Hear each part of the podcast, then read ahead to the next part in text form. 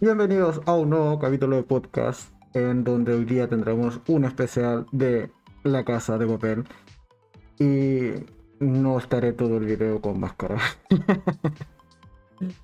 Como ya señalado y pudieron haber visto en el en la portada del, del capítulo de hoy, Vamos a estar comentando extensamente qué tal me pareció el final de la Casa de Papel, puesto que el día de ayer no pudimos hacer podcast. Principalmente, o sea, perdón, el día de ayer no pudimos hacer enfrentados por conflictos de gente. Entonces, gran parte del podcast del día de hoy va a ser respecto a eh, comentar por personajes, por tramas, qué tal me pareció finalmente el cierre de esta quinta temporada de La Casa de Papel. Y en una primera parte o primera eh, sección del podcast, que ya es tradición, vamos a estar hablando de el resumen semanal de qué fue lo que pasó en el canal durante la semana, qué es lo próximo también que se viene y como estamos en temática navideña, es por eso que también ya traigo mi gorrito que me llevó el día de hoy, que para que no digan que eh, ciertamente odio la Navidad, sino que bueno, algo de navideño vamos a tener también en el canal. Así que sin más dilación, eso es lo que vamos a eh, ver el día de hoy. Y antes sí de comenzar, ya vamos a hacerlo de manera más normal. Me voy a sacar lo que es la máscara porque ustedes no se imaginan el calor que hay al usar esta máscara. Que por cierto, es súper cómodo usar la máscara de una casa de papel en cuanto a visión. Te deja ver bastante bien. Pero con todo lo que son las luces, los focos, etcétera, como que en verdad da mucho calor. Entonces, ya suficiente es con el gorrito navideño. Ese sí lo vamos a mantener. Pero no así la máscara porque, bueno, Además que no podría tomar agua. Entonces eso es parte fundamental también de lo que es eh, que esto me... Que, que, yo básicamente pueda hablar durante casi dos horas o hora y media por lo menos, que es la duración que ha tenido los últimos podcasts que hemos hecho. Así que, ok, ahora sí, ya, todo listo, hemos terminado la presentación o el inicio, así que vamos de lleno con lo que va a ser entonces el capítulo de hoy. Y en esta primera sección entonces comentemos qué ha pasado por el canal durante esta semana que termina el día de hoy. En primer lugar, comenzamos el día lunes con una serie que está en Amazon Prime. Si no mal recuerdo. Aquí ya a veces me empiezo, a perder o, dudo de mi memoria en cuanto a plataformas. Pero sí, está en Amazon Prime. Ya. Que es básicamente la serie de lo que hicieron el verano pasado que está un poco ambientada o inspirada en la franquicia de películas del mismo nombre. Y ciertamente es una serie bastante entretenida. Tiene varios puntos que me gustaron, como lo comento en ese video, en donde di mi opinión más completa respecto a esta serie y también varios puntitos que me terminaron de decepcionar o que no me terminaron de gustar del todo. Principalmente no me gustó el final. Y eso hay que reconocerlo. Si llega a tener una segunda temporada puede que cambie mi opinión al respecto pero de momento no me gusta lo que hicieron con el final de esta primera temporada de eh, Sé lo que hicieron el verano pasado. Y también, como siempre suelo señalar en esta primera sección del podcast, todos los enlaces que se comentan en esta primera parte están abajo en la descripción, tanto del directo en YouTube que estamos haciendo en este momento, así como en cuando eh, básicamente el podcast se publique en solo formato audio en distintas plataformas como Spotify, eh, iBox, etc. Entonces siempre están los enlaces de esta primera sección abajo en la descripción. Después, el día martes eh, eh, comenzamos el, eh, o terminamos más bien ese día con una review de una película que está en Netflix que se llama Herida, que es una película protagonizada por Halle Berry, que es básicamente una chica que anteriormente se dedicaba a las artes marciales mixtas, pero cae un poco en decadencia porque termina abandonando una pelea. El punto es que ya pasan varios años y va a intentar recuperar su eh, puesto dentro de este deporte y sumado a la vez con que le aparece o le llevan a un hijo que ella había dejado en custodia de su padre eh, pero se lo van a dejar a, la puerta de su casa, literalmente, porque el padre ha fallecido y bueno, va a tener que hacerse cargo de este hijo que no guarda mayor relación y prácticamente no conocía. Entonces es una película que a nivel interpretativo de Halle Berry está muy bien, eh, tiene muy alto nivel de interpretación, pero tiene varios fallitos en cuanto a guion, esa película principalmente, así que eh, creo que igual vale la pena verla, está entretenida, sobre todo la pelea final de, de la película también es muy emocionante. Así que Herida eh, fue mi opinión o mi review que saqué el día martes. Después el día miércoles estrené mi opinión respecto a una serie que está en Netflix, serie cortita de 6 capítulos, 40 y largos minutos por capítulo, que se llama Coyotes. Y básicamente es un grupo de scout o de... Siempre se me olvida la traducción de scout. Eh, bueno, exploradores, gracias. Eh, de exploradores que van a un campamento de verano y eh, uno de los miembros de este grupo encuentra una bolsita con diamantes. A lo cual comienzan a hacer una, suerte, o sea, perdón, una serie de acciones para lograr vender los diamantes y ganar dinero, pero en paralelo van a ser perseguidos por los reales dueños, que es una banda delictual. Entonces, sin quererlo, van a estar envueltos en eh, todo este... Eh, este mundo más bien peligroso y delictual que es quien está detrás realmente de estos diamantes. Una serie que por primicia me parecía bastante novedosa, pero que me deja bastante que desear, sobre todo con las cosas que van a pasar en esa serie. Y en particular mi, mayor problema fue uno de los personajes que es el personaje que genera el mayor conflicto. Y además eh, un conflicto, o al menos yo tengo un problema con la trama y con el origen de toda esta trama. Así que una serie que pintaba bien, pero que al final de cuentas no me terminó de gustar tanto esta de Coyotes en Netflix. Después el día viernes, o sea, perdón, el, me salté un día. Vamos en el jueves recién. El día jueves se estrenó mi opinión respecto a Resident Evil, de Welcome to Raccoon City, que la fui a ver al cine. Y es la nueva versión de la franquicia de Resident Evil, que además está mucho más ligada o eh, inspirada, si se quiere, o utiliza mayores referencias de los videojuegos. Es una película que está bien. De por sí un gran punto a favor es que efectivamente sí tiene mayores referencias y es más fiel a los videojuegos. Pero por otro lado tiene un gran problema de ritmo, sobre todo al inicio, y esto hace que hacia el final de la película se sienta muy acelerada y que todas las cosas pasan demasiado rápido. Además de yo al menos personalmente tener otros conflictos con la película que como he señalado eh, detallo en mayor medida o me, expreso de mejor eh, con más tiempo en lo que es la review que subí el día jueves respecto a esta película. Así que ahí pueden ir a verla si tienen curiosidad por saber en mayor detalles qué me pareció Resident Evil. Y después el día viernes, ahora sí, estrené mi opinión respecto a una serie que se llama Terapia Alternativa que está en Star Plus y es una serie de eh, origen argentino en donde una pareja de amantes acude a terapia para separarse entre ellos y volver, por así decirlo, con sus relaciones matrimoniales y con, también con sus hijos. Y no, al final de cuentas, ver la forma, ayudados por esta terapia, de eh, encontrar algún mecanismo que los termine separando una serie un tanto peculiar, pero que al menos a mí me entretuvo bastante y si tienen posibilidad de verla, se les recomiendo la de terapia alternativa en Star Plus. Y después, el día de hoy, bueno, domingo, toca hacer la review, comentario extendido, podcast de El final de la casa de papel, que lo vi el fin de semana pasado. De hecho, lo vi el viernes antes pasado, pero no había querido eh, comentar mayormente ni en el podcast anterior, ni tampoco durante la semana, porque creo que un final como el de La Casa de Papel, o una serie más bien como La Casa de Papel, se merece eh, hablar extensamente de ella y no solo en un video de 15, 20 minutos, que son los videos más largos que a veces he hecho de reviews. Así que es por eso que el día de hoy vamos a estar comentando qué tal me pareció ese final de La Casa de Papel. Y después, entonces, ¿qué se viene la próxima semana en el canal? En particular, el día lunes se viene, eh, o el día mañana más bien, una review respecto a una película. De hecho, es la semana de películas. Son cinco películas las que he grabado el día de hoy. Así que partimos con la primera, que es mañana, lunes, que es la película que está en Netflix, que se llama La Casa de los Abuelos.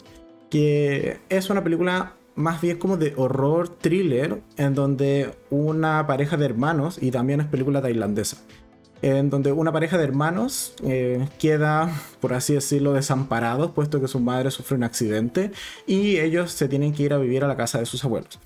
De casa, que por lo demás van a empezar a ocurrir cosas extrañas y eventos paranormales incluso, dado eh, la presencia de estos dos chicos en dicha casa. Así que es una película de terror que no está mal, crea un ambiente bastante tenso, por decirlo menos, y creo que vale la pena echarle una mirada por si se las recomienda Netflix que eh, a esta película de La Casa de los Abuelos, o al menos así se llamó acá en Chile, tiene varios nombres, pero en general aquí se llamó de esa manera.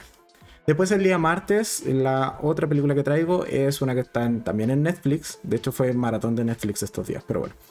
Entonces la eh, siguiente película, que es la que se estrena el día martes, es eh, Anónima, que es una película de comedia mexicana, en donde y también es de romance juvenil, en donde dos chicos van a interactuar mensajes de texto sin saber con quién están hablando, por eso de ahí el nombre que es Anónimo, dado que la protagonista, que es Vale, recibe un mensaje un día X de un desconocido que se ha equivocado de número, o sea, le dieron mal el número de esta chica y comienzan igual a interactuar y plantean una serie de reglas para eh, no descifrar quiénes son en la vida real, puesto que quieren un poco jugar este eh, este juego, valga la redundancia, de misterio y de eh, conocerse sin eh, tener una cara o un contacto más bien físico o de plano sin saber con quién están hablando.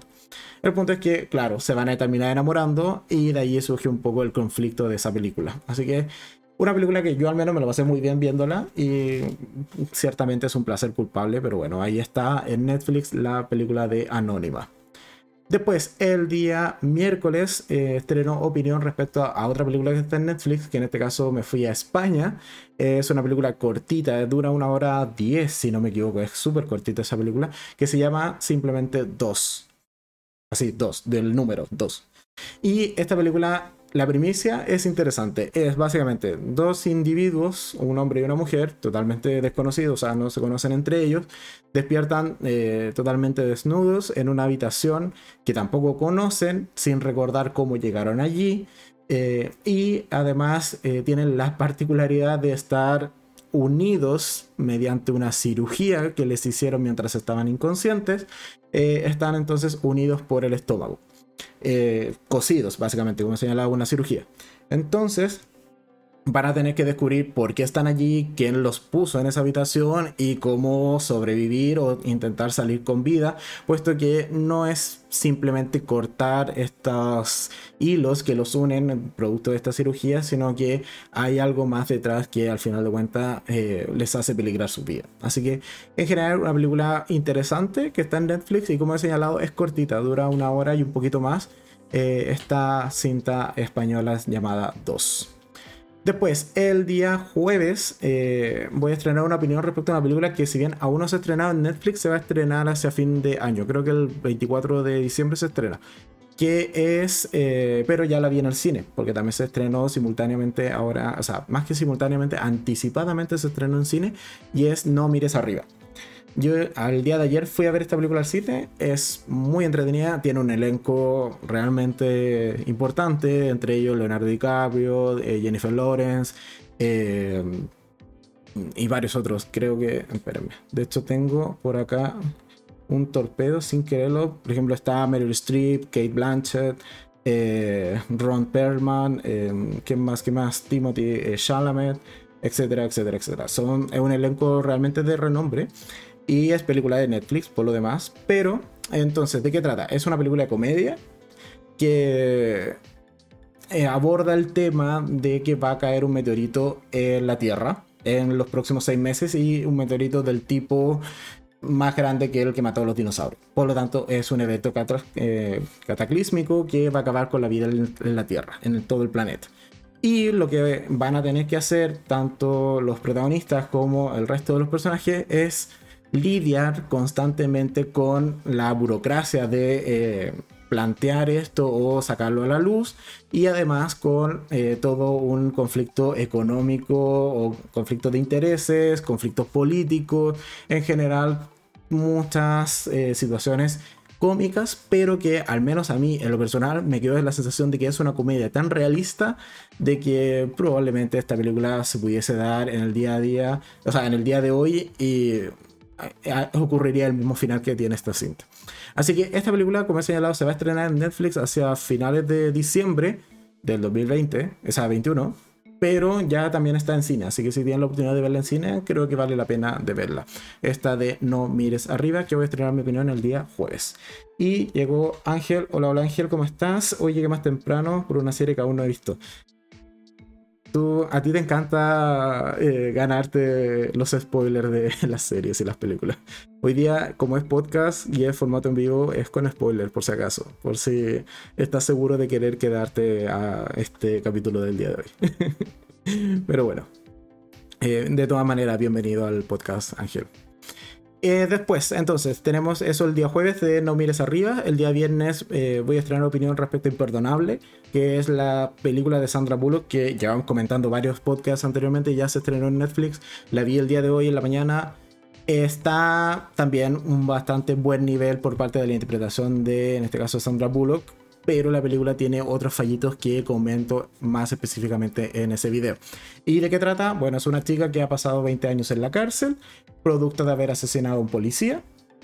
Y luego va a tener que entonces salir, reconstruir su vida y enfrentarse a todo el estigma social que representa haber asesinado a un policía, mientras intenta volver a conectar con una hermana que tuvo que abandonar, producto que cae en la cárcel eh, hace 20 años, hermana que en ese entonces tenía solo 5 años. Por lo tanto, el conectar nuevamente con este único familiar que le queda en la vida va a ser también parte importante de la trama de esa película. Así que imperdonable que ya está en Netflix, mi opinión la voy a dar el día viernes acá en el canal. Y después el día sábado, que si bien aún no la he visto, ya me programé para ver una serie que es de origen indio, que se estrenó también recientemente en Netflix, y que se llama eh, eh, Araniac o algo así.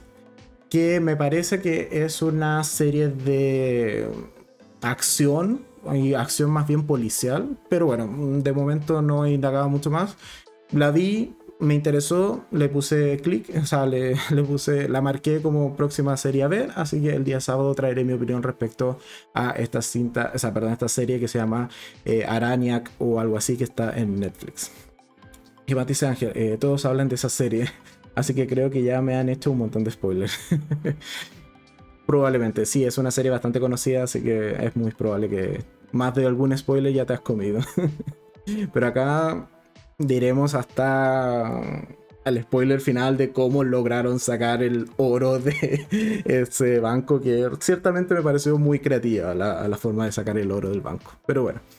Entonces, eso en cuanto a el día sábado y el día domingo habrá podcast en donde bajaré un poco mi... Eh, mi odio, mi cierto eh, poco fanatismo por Navidad y les traeré un video que tiendo a pensarlo más bien como un regalo a la comunidad, en donde vamos a comentar los próximos estrenos de películas o los estrenos más esperados de películas que debiesen eh, estrenarse o producirse en el 2022, si es que todo sale bien, si es que no nos vuelven a confinar, etcétera, etcétera, etcétera. Así que el día domingo el podcast va a ser sobre próximos estrenos de películas del 2022, las más esperadas y quizás las menos esperadas o estas que nadie pidió, pero bueno, ahí ya están programadas su fecha de estreno para el 2022. Y con eso terminaríamos la próxima semana. En cuanto a noticias breves de esta semana, una que salió hace un par de días después del podcast que tuvimos la semana pasada, que fue la cancelación de una serie que hubiese estado de cajón, hubiese pegado muy bien con el tema del podcast anterior. Pero bueno, salió el anuncio por parte de Netflix esta semana, así que no pudimos incluirlo. Deberíamos, si me lo esperaba, ciertamente sí. Traté de defender esa serie, pero... Ah, no sé, creo que tiene muy mal inicio o es demasiado lenta en su inicio como para haber enganchado al público a continuar, de, a continuar viéndola y sobre todo haber terminado de verla. Esa es mi opinión, o al menos es lo que me pasaba a mí mientras veía Cowboy Vivo, que fue cancelada tras su primera temporada, esta serie live action del el anime del mismo nombre, que se estrenó hace un par de semanas atrás en Netflix, que ya ha sido anunciada su cancelación tras solo una temporada. Como he señalado, me lo esperaba tenía mis dudas de si le iban a renovar. Porque más, o sea, no, no diré que soy buen, o sea, predigo bien cuáles series se van a cancelar y cuáles no. Pero si la serie realmente me enganchó y creo que me gusta mucho y tiene, no sé, calificación de cuatro gatitos, eh, es que es difícil que realmente la cancelen. Pero de 3 hacia abajo la cosa se pone más... Eh, eh, más, eh, complicado en este caso de que sí tenga una renovación. Son simples métricas que voy teniendo con el tiempo y con la experiencia del canal, así que ciertamente tenía dudas si iban a renovar Cowboy Vivo y si la renovaban probablemente hubiese sido solo por una segunda y esperando que la segunda la reventaran. Pero no fue el caso y fue cancelada solo con una temporada. Además de eso, ¿qué se viene esta semana? Como siempre, dentro de esta sección de las breves o las actualizaciones. Eh, mientras abro la aplicación de Netflix, como lo hacemos todos los podcasts, eh, Ángel dice: Aquí en Colombia también me hicieron spoiler cuando eh, intentaron robar oro de manera creativa al estilo La Casa de Papel. de hecho, hay una película, si es una película o una serie, no es una serie, que es El robo del siglo, que trata sobre un robo de un banco en Colombia que está en Netflix, si mal no recuerdo. Creo que era buena. y recuerdo que es de Colombia porque en ese tiempo tenía, eh, mientras cursaba el máster, un compañero que era de Colombia. Entonces me, me, preocupé de preguntarles como, oye, ¿esto fue real? ¿Fue tan así? Me decía, que sí, o sea, me confirmaba un poco lo que iba contando esa serie. No sé si será la misma, el mismo robo o acto delictual al que te refieres, Ángel, pero tengo ese caso y esa serie para poder eh, comentar al respecto. Entonces, eh, volviendo a lo que son las breves de la semana, bueno, en Netflix tenemos eh, los próximamente. Entonces, este viernes al fin ya había pasado, fue larga la espera, esto lo comenzamos a comentar por allá por septiembre probablemente, quizás incluso antes. Eh, bueno, pero finalmente este viernes se estrena la segunda temporada de The Witcher, así que viernes en la noche fijo voy a estar maratoneando esta serie porque eh, la primera temporada me gustó bastante y la segunda eh, vamos a ver qué tal está. Espero que hayan corregido los fallitos que tiene la primera, sobre todo de ritmo y de la forma de contar la historia. Que a veces era bastante complicada seguir el hilo en la primera temporada, pero si eso lo corrigen, creo que la segunda puede estar bastante bien. Eh, ¿Qué más? Como les señalaba, al menos en plataforma, en Netflix, el 24 de diciembre se va a estrenar eh, No Mires Arriba.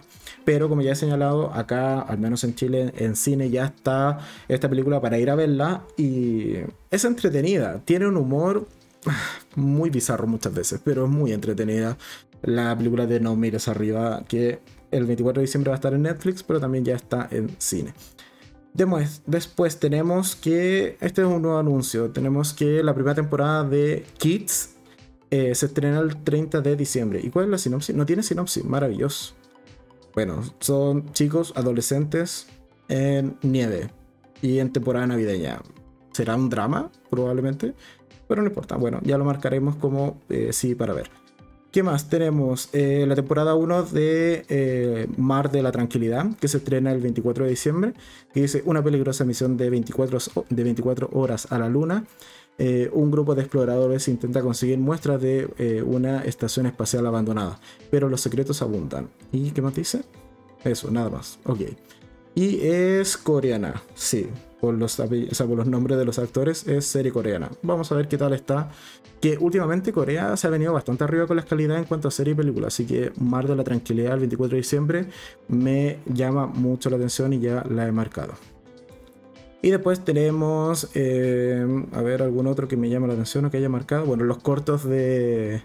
Ah, Oye, el 24 de diciembre Netflix va a dar varios regalos, porque también se estrena la segunda temporada de Madre Solo hay dos, así que a diferencia de otros meses en donde hasta la quincena más o menos son los estrenos, eh, este diciembre me va a tocar duro el fin de año viendo varias series en maratón, así que bueno, Madre Solo hay dos, el 24 de diciembre también estrena su segunda temporada y obviamente la voy a ver porque la primera es un placer culpable. Yo reconozco que las comedias mexicanas son mi placer culpable y yo al menos me la pasé bastante bien viendo Madre Solo hay dos, la primera temporada. Así que eso. Sigamos entonces con el podcast que más dice Ángel. Eh, dice, ah, mira, me confirma que no es el mismo robo eh, del que hablo sucedió hace poco. Muy bien. Gracias eh, Colombia por darnos noticias actualizadas. creo que tal vez los guionistas de La Casa de Papel y otras series tuvieron inspiración en Colombia. Somos creativos para todo. sí, probablemente. Sí, esa, la serie de el robo del siglo era, ¿qué hacían? Hacían un túnel, si no me equivoco. No, no era un túnel. Sí, era un túnel. Creo que era un túnel. Y también soldaban, o sea, como que perforaban la, la cámara corazada como con oxicorte y todo ese tipo de cosas. Pero bueno, eh, sí, son creativos ahí en, en, Colombia para robar cosas, parece. Palabras de ángel no mías, pero bueno. Sigamos entonces. Eh, a lo que venimos. Entonces, antes de continuar, vamos a tomar agüita. Hoy día no traigo café, solo té, pero bueno. Entonces, La Casa de Papel. Se estrenó el viernes pasado su última parte de la quinta temporada. Que por lo demás, a ver, las dos primeras temporadas es la serie original de La Casa de Papel, que fue modificada, cortada. Eh, y no, no cortada, sino más bien montada de manera diferente por Netflix, dado que era una serie de televisión abierta con capítulos mucho más largos que lo que realmente uno puede apreciar hoy por hoy en Netflix. Entonces fueron recortados para que tuviesen mejor enganche, mejor ritmo, etcétera, etcétera, etcétera. Y eso tuvo tal revuelo que incluso formó todo un movimiento a nivel mundial de, resistencia, de ir como en contra de los poderosos o todo ese mensaje en torno a la misma máscara de lo que es la casa de papel. El punto es que eh, luego de eso, viendo Netflix que entre manos tenía todo un fenómeno, de hecho creo que hay un documental o debe haber, es como no recuerdo si es realmente un documental o es como un eh, tras de escenas o es, eso, tras el, de la preproducción que habla respecto a lo que es el fenómeno de la casa papel que también está en Netflix. Y luego de eso, claro, deciden hacer una eh, nueva temporadas o un nuevo arco argumental que involucre varias temporadas, que en este caso es la 3, 4 y 5, en donde ya no van a robar la casa de papel, sino que van a robar eh, la reserva de oro de España. Porque, por si se recuerdan o no se acordaban, todo esto surge porque tras el éxito de haber robado la casa de papel y haber sido ahora o ahora ser multimillonarios, Em, deciden eh, separarse por el mundo, cada uno con ciertas reglas que no pueden romper, entre ellos no entre esas no tener contacto entre los miembros de la banda, eh, regla que por lo demás Río eh, rompe. Porque, porque, sin mal no recuerdo, quería o tenía un tema con Tokio. O ahí, o sea, esos dos estaban juntos, pero se terminan rompiendo esta regla y terminan apresando a Río, por, para lo cual el profesor determina, oye, hay que rescatar a Río porque está, eh, fue secuestrado y torturado por Sierra, Sierra, qué gran personaje, y eh, finalmente eh, deciden que la única forma de eh, volver a sentar las bases de esta como suerte de revolución y, y, para ello utilizarla y rescatar a Río de paso es volver a plantear un atraco y para eso tiene que ser algo mucho más grande que el anterior de la casa de papel y es por eso que deciden ir a robar la reserva de oro, que era también un plan previo que ya tenía el profesor y que nunca habían podido llevar a cabo porque tenía varios fallitos, no era tan preciso y milimétrico como si lo había sido el atentado o perdón, el atraco a la casa de papel. Entonces con esto es que eh, comienzan a pasar las temporadas, tenemos varios conflictos y llegamos finalmente a la quinta temporada que se dividió en dos partes de cinco capítulos cada una, en donde la primera parte es bastante intensa porque es un poco la resistencia armada de los miembros de la banda a el ejército, a la policía y a todo lo que involucraba eh, las fuerzas necesarias del gobierno para intentar desbaratar este atentado, o sea, con un atentado, este robo que están haciendo al Banco de España. Entonces, y con la Reserva Nacional de Oro de España. Entonces la primera parte es súper caótica. Tenemos eh, muchas escenas y largos minutos de los capítulos con disparos, con eh, básicamente artillería militar y la banda siendo eh, ya no solo cirujanos como veíamos en otras temporadas, hacker expertos, sino también ahora eh, prácticamente militares súper entrenados o capaces de hacerle frente a otros militares. Entonces fue una primera mitad bastante intensa que termina eh, finalmente desencadenando o con un hecho quizás un tanto lamentable y que muchos sufrieron, pero termina con la muerte de uno de los protagonistas, que en este caso es Tokio. Y eso nos deja a todos desamparados de cara a lo que era la segunda mitad de esta quinta temporada, que fue la que se estrenó el día viernes. En donde eh, nosotros, por lo demás, acá en el canal hicimos un enfrentado donde comentamos extensamente cada uno de estos arcos de la primera parte. Y el día de hoy continuaremos, o continuaré más bien yo de manera individual, comentando esta segunda parte de la casa de papel.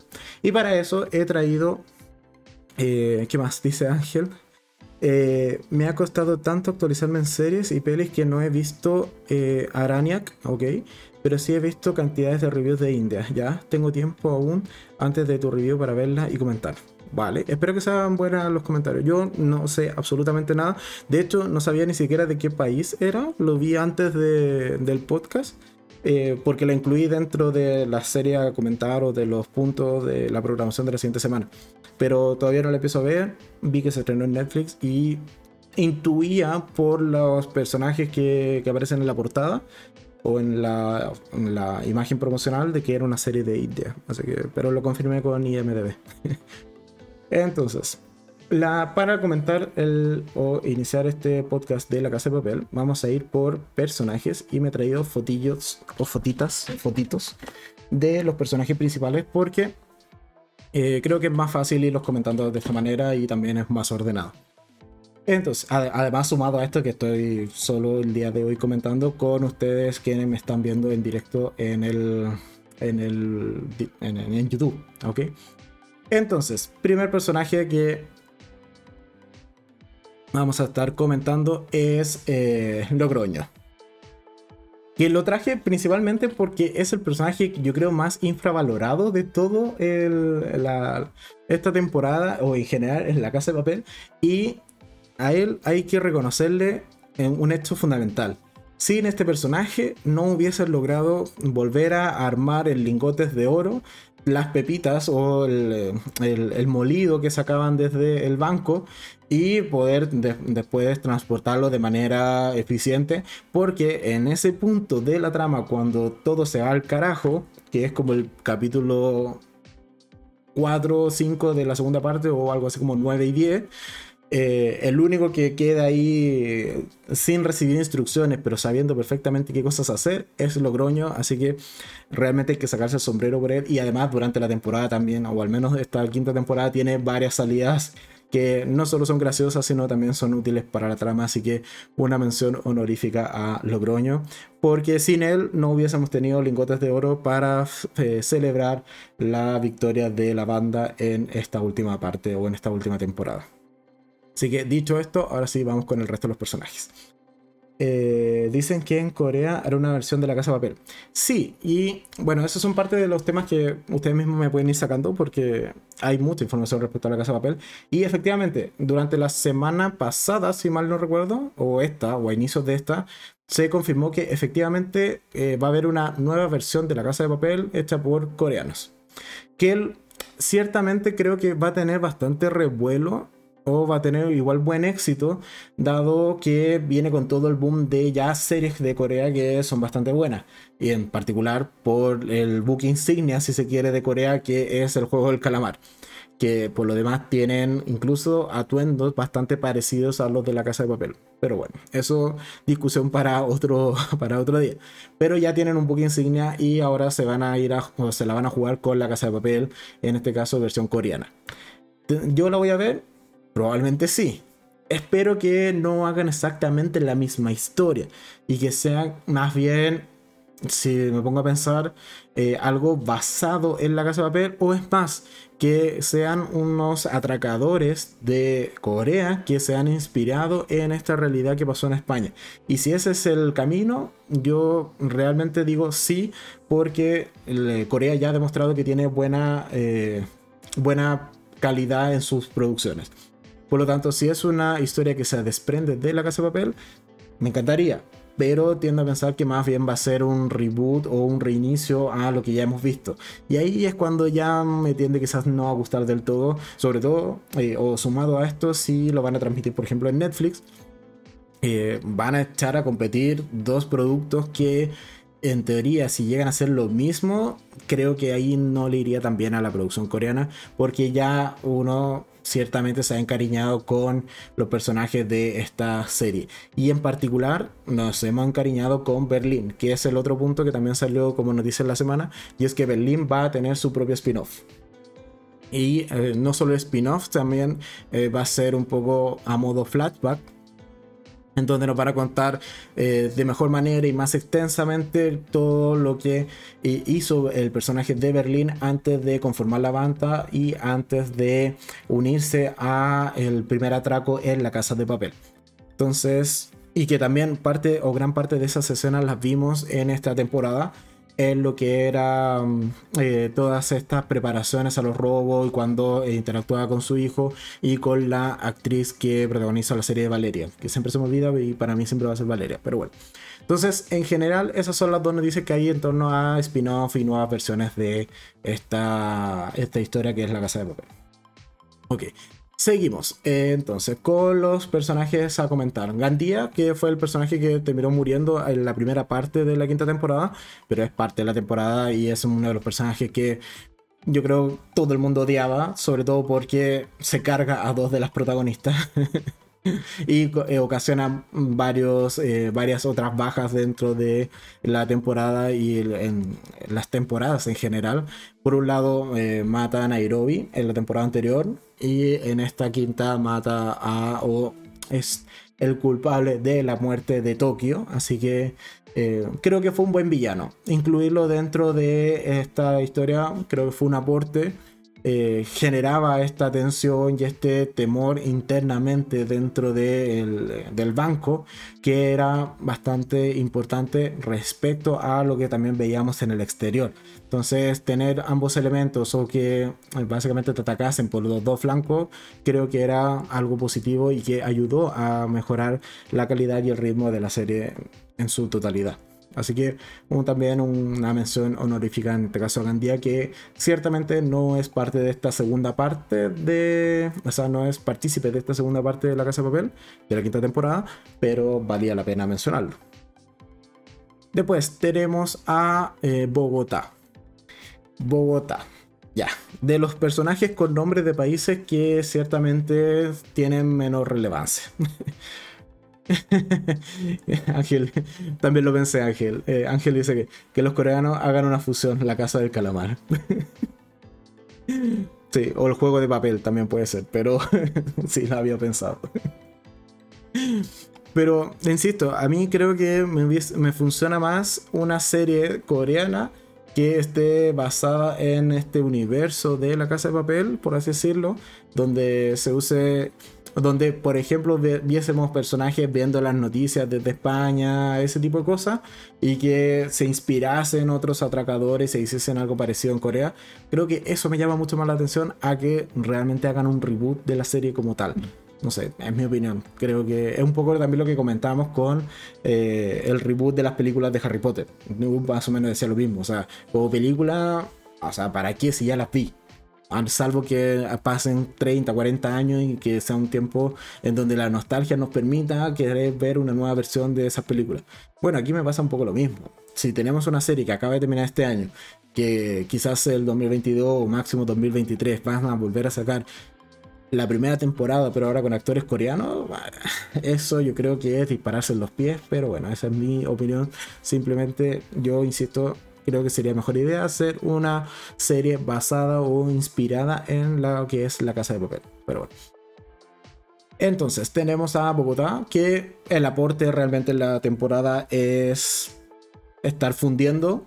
Gracias Bogotá por que afuera o eh, en, los pisos superiores del Banco de España había un desastre, todos estaban disparando, tirando bombas, misiles, etc. Pero tú fielmente seguiste trabajando, así que muchas gracias Bogotá por eso. Y también en esta temporada un par de consejos que son cuestionables, sobre todo los consejos que le da a Denver, pero Eh, gracias Bogotá por tu colaboración. Sin ti no tendríamos oro que extraer del Banco de España. Ese es su aporte. Sigamos. Helsinki. A ver. Este, estas tramas, subtrama que le dieron junto a eh, Palermo me agrada. Creo que Helsinki es de esos personajes que terminas queriendo, terminas abrazándolo y terminas esperando que no muera me agrada que no muriese en la temporada, pese a que termina con una pierna totalmente destrozada y que evidentemente podría haber muerto, pero decidieron salvarlo. De hecho, comentábamos en el, en el enfrentado de la primera parte que Helsinki era una de las posibles víctimas. Mi posible víctima esperada y que yo sí realmente quería que muriese era en este caso Estocolmo, pero no pasó. Así que ahí un poco como que perdí esa proyección o esa predicción. Pero Helsinki es un buen personaje. Me, alegra que haya sobrevivido, pese a que lo pasó mal. Y que realmente en la segunda mitad de la quinta temporada casi no hace nada porque está ahí en cama eh, intentando no morir. Ese es su aporte. ¿Qué dice Ángel? Yo vivo en Bogotá. ya ves que se inspiraron en Colombia. sí, totalmente. de hecho, algo gracioso de Bogotá que se veía en esta temporada era que tenía muchos hijos. Eh, tenía como siete hijos, así en cada parte del mundo. Era muy chistoso. Bueno, fue la parte de darle contexto al personaje. Eh, Inés llegó. Inés, mira, despertó Inés. Yo creo que estaba durmiendo la siesta. Casi se le pasa el, podcast el día de hoy. Bienvenida Inés al podcast. Estamos comentando eh, por personajes eh, qué tal me parecieron en esta quinta temporada. Comenzamos con las menciones honoríficas y recién entramos en materia, así que tampoco ha llegado tan tan tarde. Sí, ya comentamos que eh, van a hacer una versión coreana de La Casa de Papel y también un spin-off con el pasado de, de Berlín. Así que eso es lo único que te has perdido. Puedes entrar con calma a este, a este podcast. Entonces, seguimos con Helsinki. Como, sería, como eh, señalaba, me alegra que haya sobrevivido. Eh, aunque su aporte básicamente fue intentar no morir en la temporada. Y provocar también un poco de conflicto donde tienen que entrar ciertos cirujanos a eh, eh, curarle la pierna y allí un poco también nos damos cuenta ya del descontrol y, la, y las casualidades que ahora ya en esta segunda parte no se cumplen. O sea, ya habían entrado anteriormente cirujanos o eh, personas externas a prestar un cierto servicio, ya sea sanando a alguien, operando, etcétera, eh, a los miembros de la banda. Y para eso habían tenido todo un protocolo, negociaciones, etcétera. Acá es básicamente, oye, necesito dos cirujanos y entra Pedrito y Fulanito sin revisión, sin saber quiénes son. Bueno, entraron y luego vemos lo que pasa cuando terminan amotinándose y eh, tomando detenidos a todos los miembros de la banda producto de este error. Así que eh, ahí vemos como en realidad, y eso me agrada, de que la serie en ese momento haya tendido más a irse por lo real y ciertamente eh, una, un puñado de atracadores, que eran más o menos unos 10 en total, eh, tuviesen tanto tiempo y por, por tanto, con tanto revuelo tomado el Banco de España, creo que la serie en esta segunda mitad lo traslada más a la realidad y esto era, oye, ataquemos esto por 3, 4 flancos al mismo tiempo con todo lo que podamos, destruyamos paredes, bombardeo, etcétera, y los pillamos sin nada. Entonces eso es lo que pasa realmente en la segunda mitad de la quinta temporada y yo ciertamente lo celebro, creo que es la forma correcta de haber abordado esta trama porque ya no tenía eh, credibilidad que eh, tan pocos miembros de la banda mantuviesen todavía el control total del banco. Es mi opinión. Eh, ¿Qué más dice Bogotá? Tiene poco más de 7 millones de hijitos. muy bien, muy bien. Entonces, Helsinki. Seguimos. Eh, Palermo. Porque, bueno, Helsinki más Palermo es una de, de las parejas que se forman dentro del atraco en esta temporada. Palermo era uno de mis personajes favoritos. Lo reconozco, me gustaba mucho. Eh, pese a que eh, hay que ser claros, Palermo viene a reemplazar a Berlín. ¿Por qué? Porque los creadores, y también lo han reconocido, tuvieron, o sea, cometieron un error, o al menos después lo asumieron como un error, haber el hecho de haber matado a Berlín en la segunda temporada.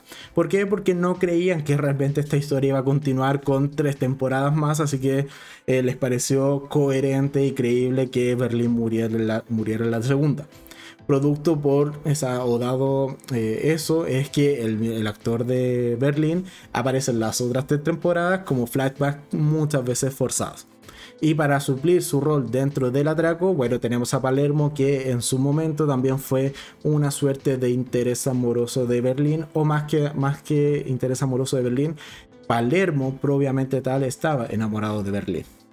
Así que de esa manera es que funciona la inclusión de este personaje dentro de la trama. Y a mí me gustaba porque también era un, poco el personaje impredecible, aun cuando tenía que ser ciertamente el líder dentro del atraco. Así que un personaje complejo, me gustaba. ¿Y qué pasó con esta última temporada? Creo que Palermo pasó por varias sombras hasta que logramos ver una luz al final del camino, por así decirlo, en donde vuelve a tomar cierto control de la banda, sobre todo en la escena cuando, por ejemplo, están eh, ya eh, son tomados detenidos, los miembros de la banda están en el piso apuntados eh, con, armas, etc.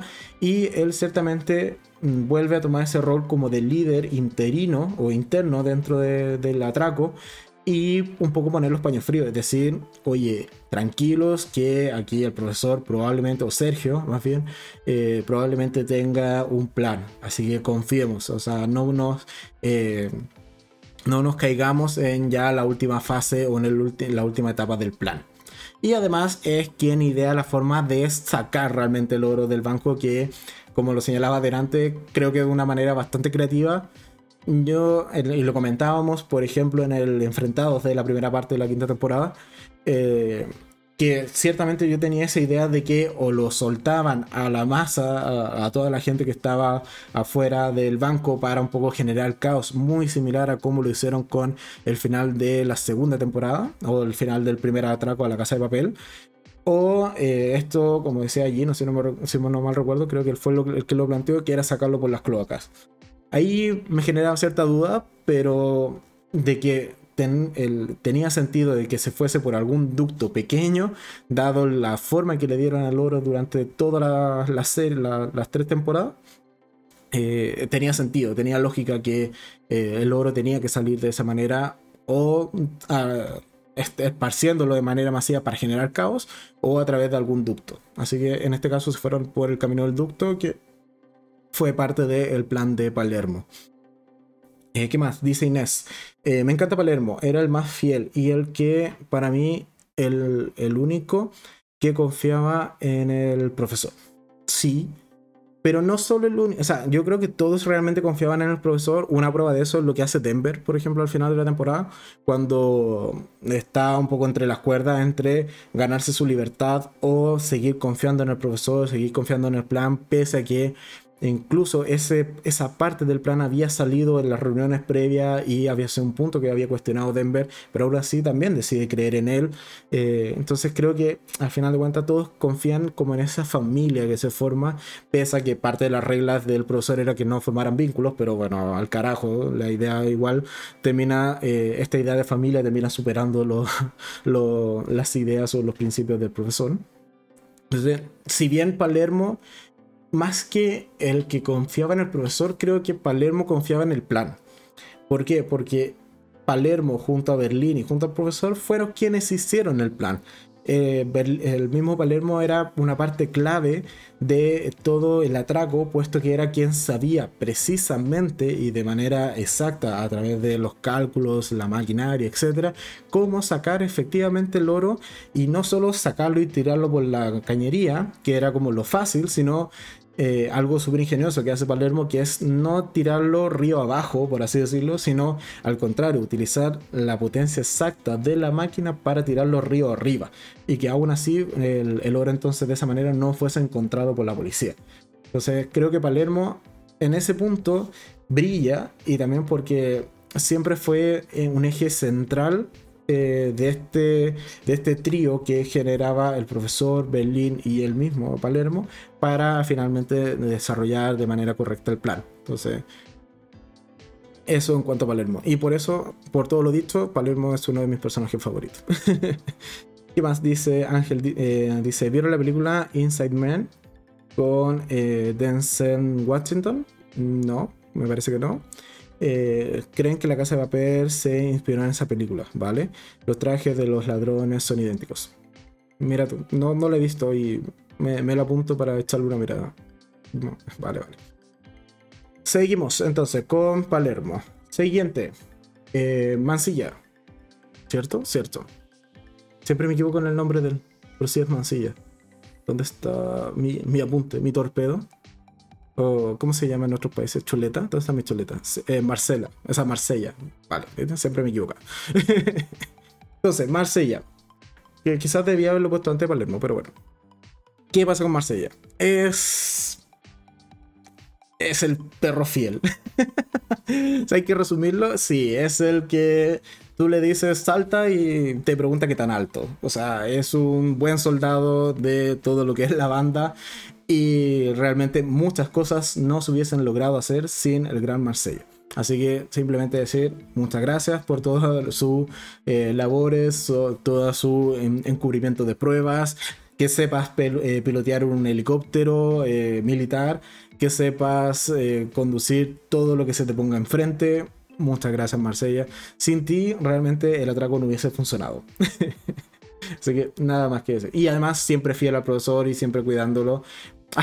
De hecho, está esa escena en donde a mí me causó mucha gracia, que es cuando Sierra se escapa con el auto y el bebé y comienzan a perseguirlo tanto el profesor como Marsella en dos vehículos diferentes. Eh, Sierra le dispara al vehículo de Marsella, Marsella se baja del auto, toma la pistola creo y sale corriendo detrás de los otros autos. Y yo lo único que pensaba después de ver esa escena, que por lo demás me causó mucha gracia, fue como este tipo sabrá que quizás se fueron kilómetros y kilómetros, quizás se fueron a la ciudad en los vehículos y, él va corriendo detrás, de verdad. Así de fiel en Marsella, es capaz de irse corriendo a ciegas, así como no importa. Si tengo que correr más que Forrest Gump, yo corro. A ese nivel de compromiso estaba él con la banda y con el plan, así que muchas gracias Marsella por todo tu aporte. Y por esa escena muy cómica que creo que si hubiese corrido en la dirección contraria, así como para, para haberse devuelto a la base y quizás encontrar otro de los vehículos, etcétera, me parecía mucho más, eh, con mucho eh, mejor sentido. Pero parte corriendo detrás de los autos del profesor y de Sierra, que no tenía nada, nada eh, ninguna lógica realmente, siendo que, como he señalado, podrían haber seguido a otra ciudad fácilmente y hubiésemos visto a Marsella corriendo así como por días. No, eso no tenía sentido. Pero bueno, eso en cuanto al personaje de Marsella. Muchas gracias por tu aporte en esta temporada. Eh, seguimos con... Eh, ah, se me acaba de ir el nombre de Manila. Eso, Manila. Que es... A ver, no es el interés amoroso, pero es como el tercero en discordia, citando a una de las series que ha pasado por el canal, que es de origen indio. Es como el tercero en discordia de, eh, en este caso, esta relación entre Denver y Estocolmo. A ver, ciertamente me agrada este personaje. Ya, debo reconocer que me agrada, debo reconocer que me gusta que en esta temporada o en esta segunda mitad de la temporada se haya terminado de dar cuenta de que en realidad su historia con Denver no era posible y que no iba a funcionar. Así que un poco como que lo dejase en paz. Pero después de haber eh, besado a Denver y habérselo contado a Estocolmo, así como que, uff, mira, no te habías enterado, lo siento, pero sí me comía a tu esposo. O sea, me besé con, tu esposo. Cosas que pasan en un atraco, ¿no? Debe ser el estrés. Entonces, evidentemente lo hizo con cizaña, con, con su qué, pero bueno, eh, fue el puntito de, de Manila en esta temporada y hay que decirlo, se dio el gustito. Así que fue, fue algo gracioso que ocurrió en esta segunda parte de la quinta temporada. Seguimos. Aunque ciertamente debo decir que me gustaba más que Denver hubiese terminado con Manila que con Estocolmo. También lo reconozco. Por, porque sostengo y mantengo mi opinión respecto a Estocolmo de lo que dije en el Enfrentados de la primera parte de la quinta temporada que era un personaje que para mí había decaído muchísimo en cuanto a interés, en cuanto a argumento y en cuanto a personalidad incluso en esta quinta temporada y que para mí merecía morir en esta segunda parte que hubiese sido la segunda baja importante dentro de la banda. Cosa que no pasó. Pero yo me lo esperaba, sí. Me hubiese gustado que ocurriese también.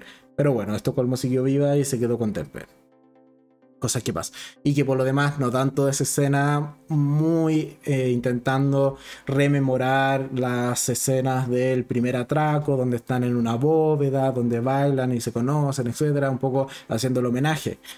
Vale, pero. Pero. No me gusta. Simplemente no me gusta que Denver hubiese terminado con Estocolmo. Creo que esa relación eh, ya estaba finiquitada y Denver podría haberlo intentado con Manila, que era esta chica que ciertamente le movía el piso o le generaba cosas desde mucho antes de incluso haberse metido en este mismo eh, banco. Así que eso, simplemente. Ahora sí, Estocolmo. A mí debió haber muerto, pero bueno, son cosas que pasan. Creo que el shock de haber matado a Tokio ya era suficiente y no quisieron darnos más trauma a los espectadores de esta quinta temporada. Pero para mí el personaje de Estocolmo debió haber muerto a manos de esta esta guardia, no, no era guardia, esta militar que se infiltra dentro de los ductos de ventilación, etcétera, y que hace una misión súper larga, súper extenuada, eh, todo, eh, sangrando, herida, y que por lo demás está herida eh, en el abdomen con una herida que al final de cuentas sangra y, es constante la pérdida de sangre al respecto, pero en ningún momento vemos la escena en donde estén los ductos de ventilación y caiga justo la gotita y justo la detectan por eso. Yo me esperaba que eso pasara realmente y que la descubrieran. Pero no, ella se vendó bien, no cayó ninguna gotita de sangre y no la descubrieron hasta que ya eh, estaba eh, realmente consumado el plan para hacer esta suerte de caballo de Troya. Pero bueno, son cosas que quizás yo me esperaba en esta segunda parte, pero no me dieron el, el punto en ese caso los guionistas y los creadores de esta serie. Pero ok, volviendo a Estocolmo, como he señalado, yo creo que debía haber muerto creo que, o incluso haberse suicidado, siendo súper eh, franco. Porque cargando, básicamente eh, por cargar con la culpa de eh, la muerte de Tokio principalmente. Y que quizás en ningún momento se hubiese enterado de que Arturito realmente había salido con vida de el disparo que le había dado en la primera parte de esta quinta temporada. Creo que esos dos elementos sumados me hacía un mejor final, un mejor desenlace para el personaje, que lo que realmente le dan, que es una eh, eh, es un arco de redención y volver a encontrarse en este caso con eh, su esposo Denver y un poco recordar qué es lo que los había unido en el primer atraco.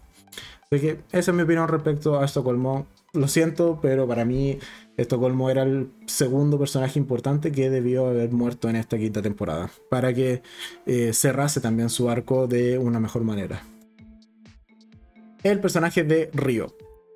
Ciertamente, a ver, Río ya sabíamos que estaba traumado, sabíamos que lo habían torturado, pero me alegra y ciertamente me agradó mucho ver que en esta temporada hubiésemos eh, recuperado al Río Hacker que si se recuerdan de las primeras temporadas, es por eso que Ryo era parte de la banda, porque era un experto hacker.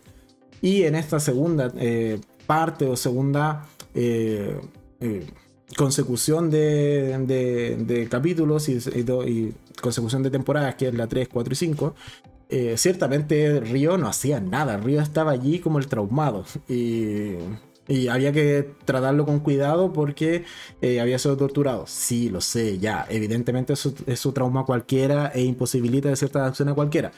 Lo tengo claro. Pero era un personaje interesante en la primera temporada y me alegra que en estos últimos capítulos lo hayan retomado y haya servido para eh, a final de cuentas difundir los videos promocionales o los videos del de, el profesor, eh, o más que del profesor de Palermo, eh, dando la noticia al mundo de que efectivamente el oro ya había salido de la Reserva Nacional y que estaba en manos de la banda.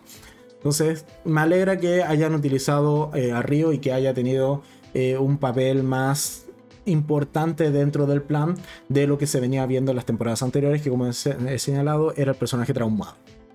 Sí, me pareció un poco incoherente, si se quiere, o como que pasó quizás demasiado rápido el que, eh, o sea, todas las temporadas 3, 4 y 5 ocurre por Río y por esta suerte de amor hacia Tokio. Y cuando Tokio muere, a los dos capítulos, Río está hackeando, vaya a saber qué cosa, lo que te pida la trama, para eh, impulsar estos videos. Entonces, como que fue un duelo medio intenso y medio rápido, pero bueno, son cosas que pasan.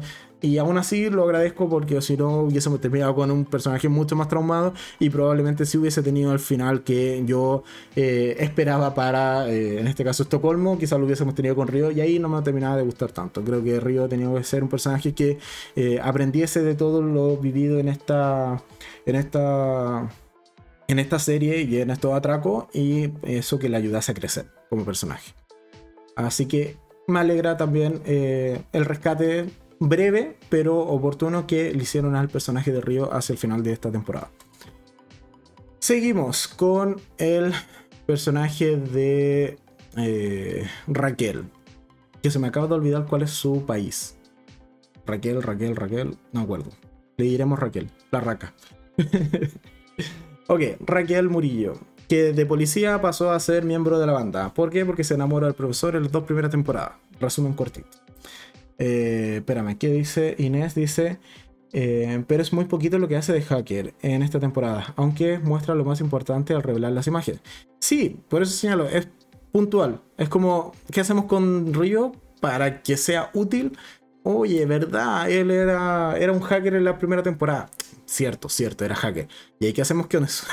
Como, ah, ponlo a hackear un par de cosas y que suba fotos. Ok, que se ponga a publicar en Instagram. Listo. ¿Funciona? Sí. ¿Era lo mejor que podían hacer con el personaje? No, evidentemente no. Pero bueno, a eso, a nada, me quedo con lo que hicieron en cuanto al personaje real en esta temporada. Eh, ¿Qué más dice Ángel? Dice, de todos los nombres de ciudades, que el de Bogotá es el menos bonito para un personaje. Cartagena sonaba mejor. de hecho, hay, un, hay una parte en un capítulo en donde hay un personaje que se quiere unir a la banda de manera oficial y ganar su nombre de país. O de ciudad más bien.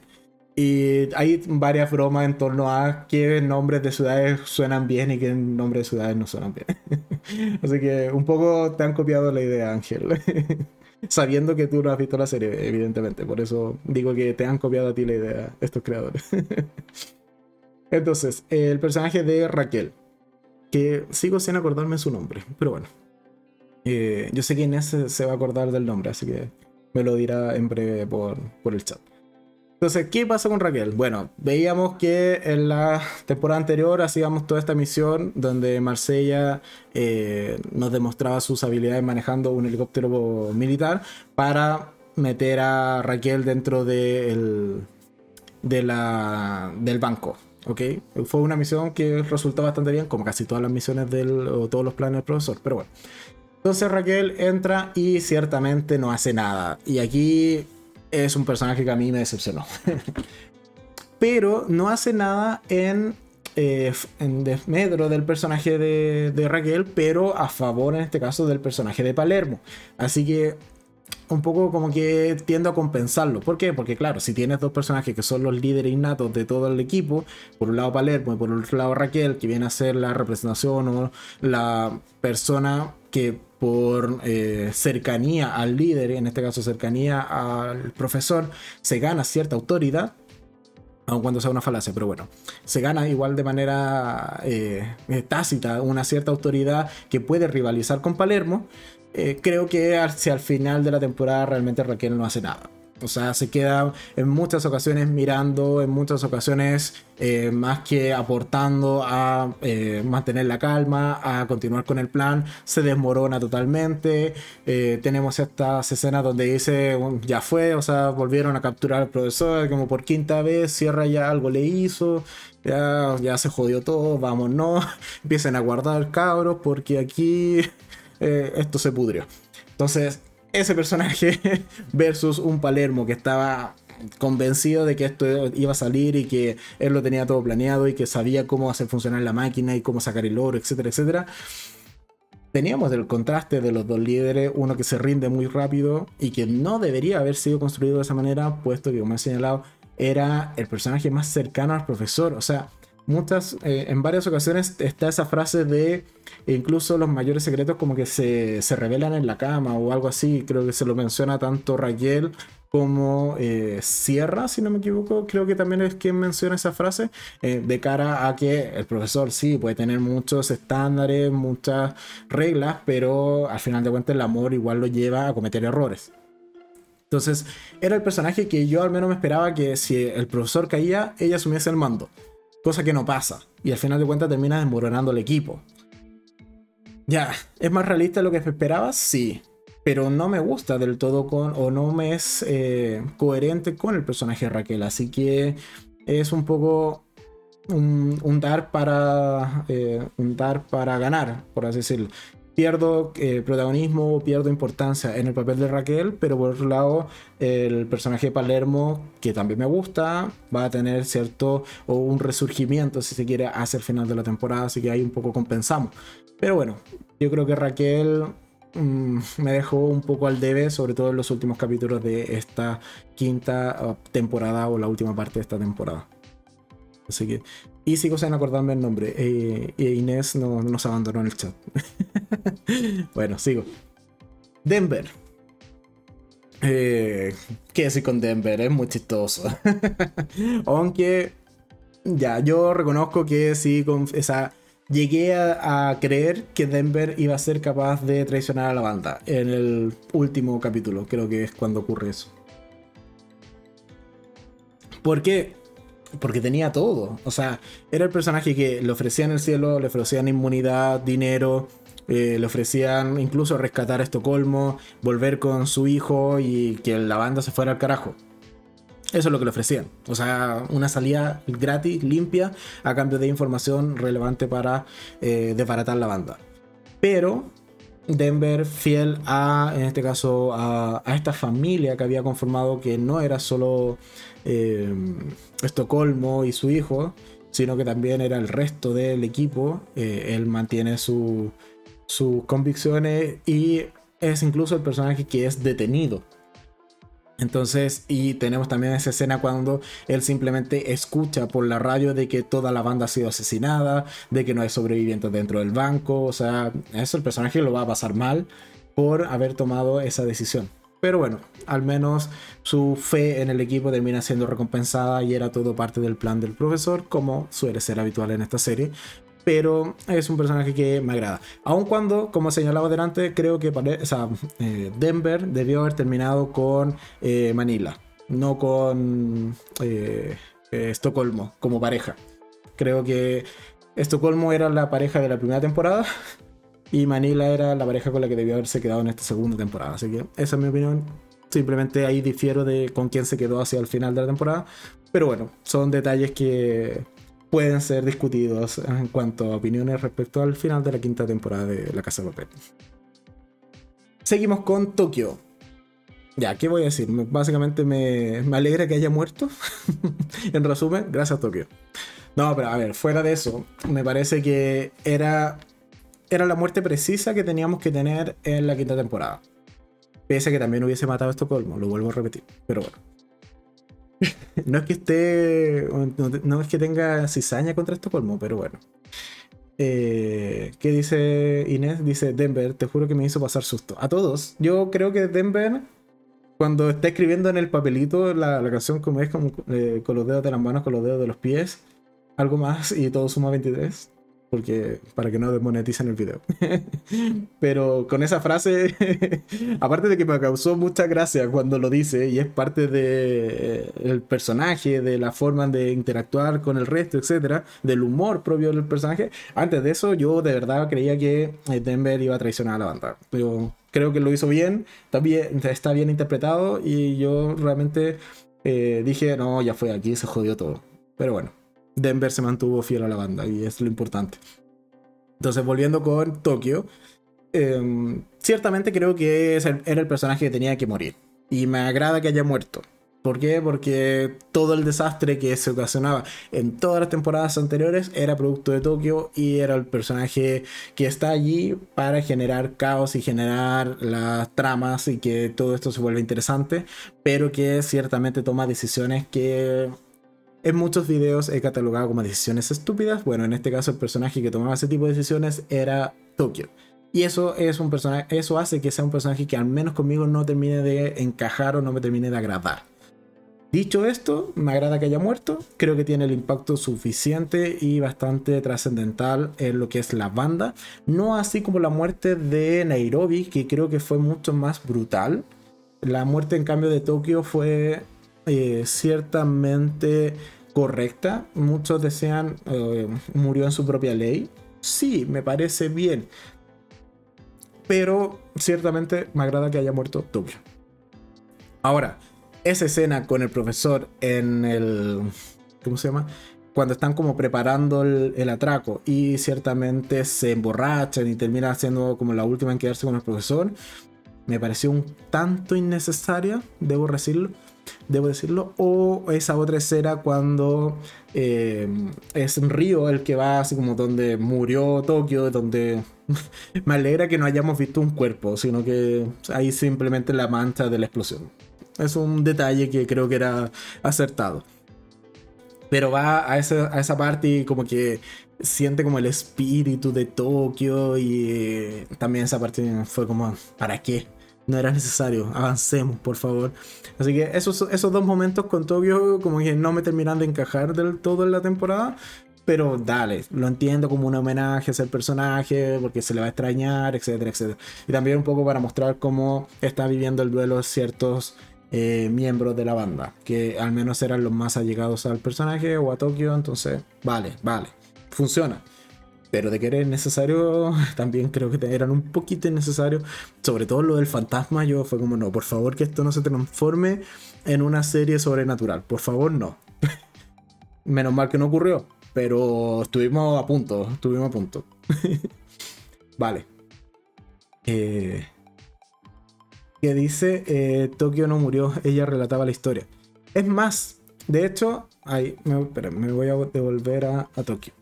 Eso es parte de una teoría que antes de que saliese la quinta temporada, y bueno, quienes plantearon esa teoría ciertamente acertaron, decían que, claro, Tokio es quien eh, narra toda la historia y es como la voz principal y voz en off de cada uno de los inicios de los capítulos, incluso algunos finales, y se había llegado a la teoría de que en la quinta temporada efectivamente iba a morir Tokio. ¿Por qué? Porque efectivamente decían estas teorías de que Tokio en realidad sí era un fantasma o por así decirlo un espíritu y que por eso era quien narraba la historia y que además habían ciertos eventos o cierta información que Tokio, la Tokio de verdad, la, la persona viva por así decirlo, no tendría cómo haber conocido o cómo haber llegado a esa información y aparte de la teoría, no sé, recapitulaba varios eh, frases o comentarios que en algún momento narraba esta voz en off, que es la de Tokio, a los inicios de los capítulos y al final también. En donde decían como, esta frase Tokio no tenía idea o no tenía cómo haber sabido que realmente ocurría. Y eso catapultaba la teoría de que efectivamente Tokio siempre, eh, o sea, contó esta historia ya habiendo muerto y habiendo vivido todos los eventos del primer atraco y del segundo hasta el punto de su muerte y que por eso es que efectivamente conocía información más allá de la que el personaje vivo podría haber tenido acceso. Una teoría que por lo demás me parece bastante correcta y que al final de cuentas se terminó confirmando ahora en, la, en el final de la primera parte de la quinta temporada, donde efectivamente el personaje de Tokio muere. Así que una teoría que tenía sentido y que ciertamente ahora con lo visto se termina como de completar, por así decirlo. Así que eso en cuanto a Tokio. Personaje de Berlín. Ya. A ver, ¿es uno de los mejores personajes? Sí. ¿Merece un spin-off? También. ¿Merecía todos los minutos extensos que tiene en esta temporada? Absolutamente no. O sea, todos los minutos que tiene Berlín en esta quinta temporada son simplemente para justificar al actor que, que, tenga presencia, justificar de una manera un tanto forzada que él haya sido quien ideó el plan de cómo eh, atracar el Banco de España y la Reserva Nacional de Oro. Pero también algo que no me termina de gustar es que sea la justificación que tiene la serie para introducir al personaje del hijo y que va a terminar siendo uno de los giros de tuerca o los giros de guion más bien que va a tener la serie hacia el final para sorprender al espectador. Entonces, ah, son muchas coincidencias o muchas conveniencias más bien que giran en torno al personaje de Berlín que a mí ciertamente me, hacía o incluso en algún punto se me, se me llegó a hacer cansada toda esta historia que estábamos viendo de Berlín en su pasado. Eh, ¿Por qué? Porque la justificación de la inclusión del hijo como un personaje se podría haber hecho más rápido. La inclusión de eh, esta eh, ex señora, ex esposa, ex amor que tuvo Berlín, que es la actriz que protagoniza la serie Valeria, siempre se me olvida su nombre, también me parecía un tanto excesiva. O sea, con haberla visto en un par de capítulos, en un par de flashbacks, y después si la presentaban en el final de la temporada, ya sabíamos quién era, no era necesaria tanta presentación, ni que ni saber que, por ejemplo, el hijo se terminó eh, eh, enrollando con la que iba a ser como su madrastra, entonces como que, ¿para qué? Creo que esa historia, pero ahora, por el otro lado, si de esas historias puedes sacar toda una nueva serie en torno a Berlín, entonces lo hicieron bastante bien. y eso también hay que reconocerse. Entonces, claro, lo compensamos nuevamente. Por un lado, para la historia de la Casa de Papel creo que sobra. Para una historia en paralelo o un spin-off, creo que funciona bastante bien que nos hayan contado todo ese preámbulo, porque ahí sí se me genera eh, un par de personajes interesantes de cara a una nueva serie. Así que eso en cuanto a Berlín y un gran personaje. Lástima que eh, no hayan tenido la visión de quizás continuar la historia originalmente por parte de los productores y lo hayan terminado matando en la segunda temporada. Seguimos con mi personaje favorito de toda la serie. No, bueno, diré. Sí, diré serie, aun cuando no están las dos primeras temporadas, pero diré serie. Es el personaje de Sierra mi gran y querida Alicia Sierra. A ver. Pensemos que la presentación de este personaje era una policía bastante malhumorada, embarazada, fumando y torturando a Río. Esos fueron los primeros minutos que vimos de Alicia Sierra. Y con eso ya decíamos, vale, esta, esta tipa en verdad va a ser acojonante si llega a tener interacción directa con alguno de los miembros de la banda, puesto que ya hemos visto que ha hecho con Río. Lo tortura, lo mantiene encerrado en una eh, celda como de un metro por un metro, lo entierra vivo, etcétera, etcétera, etcétera. Y luego, a lo largo de la temporada 3 y 4, es un personaje que pasa de estar en la cúspide de la investigación a ser degradada por sus mismos pares, a finalmente transformarse en una suerte de mercenaria prácticamente, encontrar por su propia cuenta al profesor, a su base, eh, ponerlo en jaque eh, literalmente, y luego siendo parte de la banda, o sea, pasó por todos los eh, arcos y argumentos posibles dentro de la trama y finalmente es incluso gracias a ella que todo el plan del profesor tiene sentido. Es quien encuentra el oro, quien eh, da con eh, este, este seguro de vida, por así decirlo, que eh, al final de cuentas garantiza la libertad de toda la banda. Y además es capaz de prácticamente tener un un parto por ella misma. O sea, cuando se está preparando para dar a luz, es realmente... es, muy, muy ligado a lo que esperábamos del personaje. Así que gran personaje el de Alicia Sierra de Noaya eh, Nimir. A mí me encanta la actriz, me encanta sobre todo lo que hizo con este personaje a lo largo de todas las temporadas. eh, Inés dice, mi puto elfo del infierno no podía decepcionarme. Sí, totalmente. O sea, ya desde Vis a Vis era una actriz que imponía sus personajes. Y aquí en este caso, en lo que es La Casa de Papel con Alicia Sierra, también es un gran, gran personaje. Pese a que en realidad debía haber sido el personaje bueno, porque era parte de la policía, en realidad era un personaje muy, muy gris, oscuro, oscuro, bastante oscuro. Más que muchos miembros de la banda incluso, siendo que ellos eran, entre comillas, los delincuentes o los malos de la serie. Pero bueno, gran personaje el de Alicia Sierra y creo que... Nada que sí, para mí uno, o sea, es el personaje favorito de todas las temporadas de La Casa de Papel. Pero un personaje... Ah, me faltaba ya, pensé que venía otro personaje en el, en el slide. No, me retracto. Después comentaré otro personaje que también me gusta muchísimo. Seguimos en este caso entonces con... Eh, ¿Qué dice Inés? Y yo creo que termina enamorándose del profesor. Vale, vale. Ya, yo creo que ese punto es para mencionarlo. Así que devolvámonos a Alicia. Ya, ¿se enamoró o no se enamoró del profesor? No, yo creo que no se enamora del profesor sí eh, logra encontrar como este vínculo, este, esta persona que la acepta, que al final de cuentas es capaz de demostrarle que se la puede jugar por ella, cosa que no había vivido anteriormente.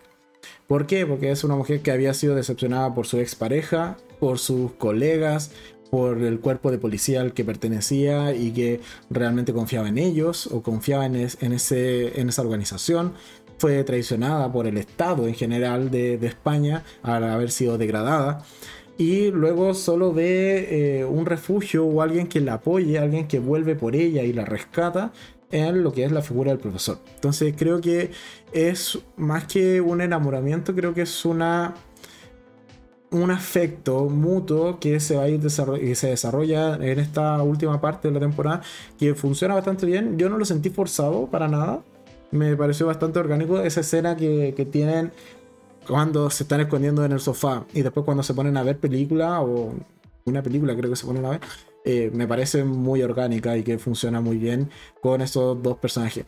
Que ciertamente eh, debo eh, reconocer que estuve muy preocupado de que cierre en algún punto traicionar al profesor. Pese a todas esas escenas, pese a que ya le había dicho que era como la primera persona que la había abrazado en mucho tiempo, etcétera, etcétera, y que se notaba que había una cierta, un cierto vínculo, yo igual desconfiaba de Sierra. y si lo hubiese terminado traicionando profesor, no me hubiese enfadado para nada, no me hubiese parecido incorrecto, ni que iba en contra del personaje, para nada. Creo que también hubiese sido eh, una acción muy natural del personaje de Sierra el haberlo traicionado en algún minuto de los capítulos de esta última parte de la quinta temporada. Pero no ocurrió, sino que terminó siendo una más de la banda y eh, también es de agradecer porque era un buen personaje. Y mi personaje favorito de la serie. Así que eh, me agrada lo que hicieron con ella, pese a que pasó por todos los arcos posibles de redención y destrucción de personaje, pero me encanta. Me encanta lo que hicieron realmente con el personaje de Sierra en la casa de papel. Ahora sí, seguimos con el otro mencionado en este relato, que es el profesor. A ver, el profesor. Protagónico, en la mente maestra detrás de todo lo atraco. Sin él nada de esto hubiese sido posible. ¿Qué más se puede decir? Me agrada, me agrada. Esto de utilizar la economía como su última carta, creo que funciona. Está bastante bien pensado el cómo ejecutar o terminar de ejecutar el plan. Porque claro, algo que se venía mencionando mucho a lo largo de las temporadas era que, en primer lugar, el plan para sacar el oro era bastante incierto que lo termina resolviendo Palermo con esta máquina que traen y enviando el oro río arriba en vez de río abajo como lo piensa la policía. Vale, desde ese lado, bien.